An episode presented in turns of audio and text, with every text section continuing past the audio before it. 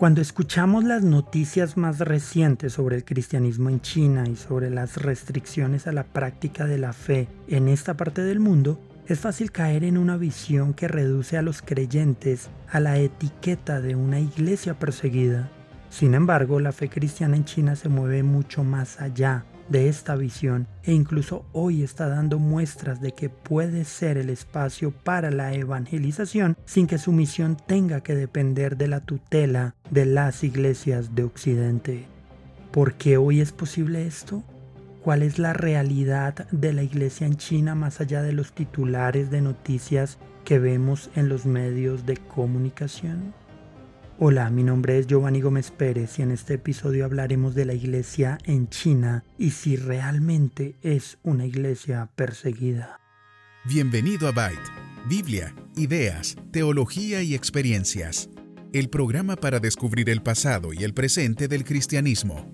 Esperamos que seas retado e inspirado por el episodio de hoy.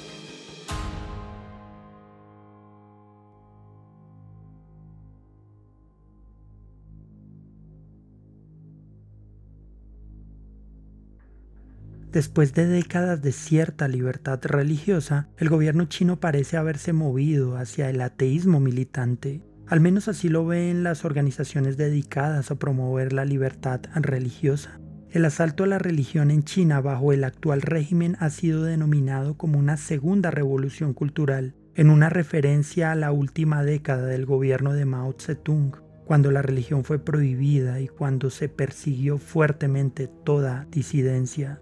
Los cristianos de China generalmente están de acuerdo en que las restricciones al ejercicio de su fe están aumentando, pero la mayoría también ve a la iglesia de su país en un contexto mucho más amplio que desafía cualquier intento de definir la fe en términos políticos. De hecho, la iglesia en China no se ve a sí misma simplemente como una comunidad perseguida, sino como un conjunto de congregaciones vibrantes que crecen a la luz del Evangelio. Un reciente artículo de Christianity Today destaca que los cristianos occidentales, al reconocer la realidad de la represión en China, deberían dejar de ver a los cristianos chinos simplemente como perseguidos. Al hacer demasiado énfasis en la idea de la represión, frecuentemente se olvidan todos los matices que definen a la Iglesia de China. Brent Fulton, fundador y presidente de China Source, una organización dedicada a estudiar el fenómeno de crecimiento de la Iglesia en China, destaca cuatro grandes narrativas que vistas en conjunto pueden ayudarnos a construir una imagen más completa de la realidad del cristianismo en China.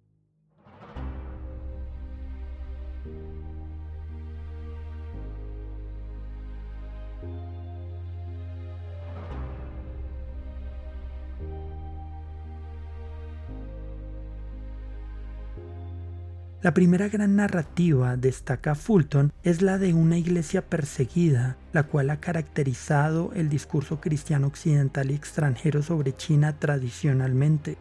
Esta narrativa sigue siendo la referencia para los periodistas y comentaristas extranjeros. Si bien la iglesia representada por este relato existe, en el mejor de los casos esta es una representación que observa al cristianismo en China desde una sola dimensión. Una segunda narrativa sobre la iglesia en China es la de una iglesia necesitada. Esta idea se basa en la descripción de que los cristianos se encuentran en modo de supervivencia, sin Biblia, sin líderes capacitados ni recursos materiales. Para los cristianos extranjeros que miden su propia eficacia por su capacidad de ayudar, la iglesia en China se convierte en una nueva sección en el plan misionero, desconociendo que hoy la iglesia china tiene muchos más recursos, formación y organización que en la década de los 80 cuando China emergió de la revolución cultural. Una tercera visión de la Iglesia en China enfatiza la idea de que los cristianos deben buscar transformaciones culturales y políticas en China de manera que la Iglesia allí se parezca a las iglesias de Occidente. Esta perspectiva desconoce que los cristianos chinos tienen su propia cultura, educación y forma de vida, además de que se encuentran limitados para hacer transformaciones políticas por las restricciones propias del régimen. Finalmente, existe una narrativa de una iglesia misionera que visualiza una poderosa ola de mensajeros del Evangelio, quizás la más grande de la historia, que serán enviados desde China a pueblos hasta ahora no alcanzados.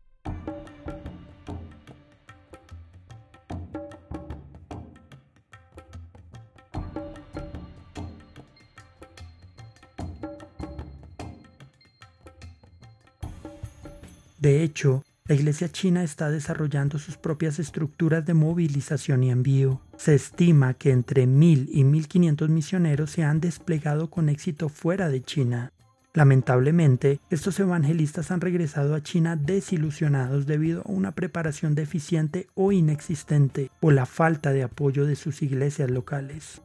Aunque estos misioneros necesitan más respaldo, el hecho es que la iglesia en China está avanzando activamente en su labor misionera. En otras palabras, la iglesia china no necesita la intervención occidental para ser una iglesia misionera. Estos discursos sobre la iglesia china revelan muchas de las preferencias occidentales por lo que debería ser China una sociedad libre y abierta con iglesias bien administradas y con recursos suficientes que impactan a su sociedad y llegan más allá de las fronteras de China.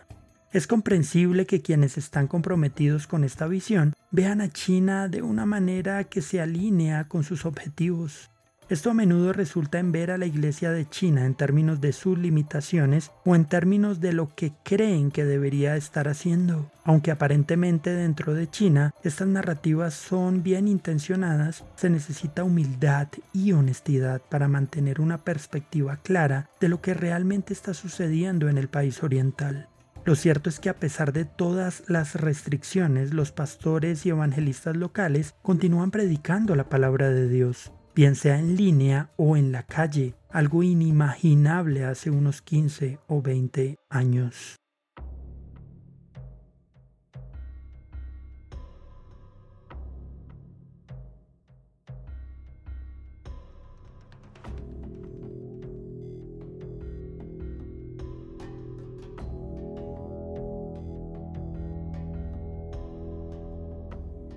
Brent Fulton, comentando para Christianity Today, destaca que, en lugar de esperar más iglesias al estilo occidental, los cristianos occidentales deben reconocer cómo hoy los cristianos de China se transforman personalmente a medida que se reconocen vulnerables entre sí y reconocen al Espíritu Santo en tiempos de debilidad, formándose, evangelizando y organizándose al tiempo que la iglesia se proyecta como una comunidad creciente y dispuesta a predicar la palabra de Dios en el mundo. Los cristianos occidentales también deberían reconocer sus propias limitaciones y estar dispuestos a aprender, al igual que los creyentes de Wuhan al comienzo de la pandemia del coronavirus. Ellos experimentan el poder de Cristo actuando a través de ellos para lograr cambios en formas que no requieren acceso a los medios de comunicación o a las palancas del poder político. Finalmente, a medida que se encuentran oportunidades para asociarse en la misión global de Dios, los cristianos occidentales deberían unirse a los cristianos chinos que están aprendiendo cómo tener una presencia redentora en culturas diferentes a la suya. Su efectividad depende no de estrategias para proyectar recursos financieros o influencias de una parte del mundo sobre otra, sino de su auténtico testimonio de la palabra de Dios en la vida cotidiana. En la era de Xi Jinping, cuando los cristianos de China comienzan a escribir un nuevo capítulo en su propia historia, es hora de que los cristianos extranjeros reconsideren sus historias de China a la luz de una narrativa mucho más amplia, una que ve a Cristo obrando sobrenaturalmente tanto dentro como fuera de China para preparar su reino. Pensar en las ideas que tenemos acerca de China nos puede generar algunas preguntas. Por ejemplo, ¿Consideras que la iglesia en China está entrando en una nueva etapa de madurez? ¿Crees que puede transformarse en una potencia misionera?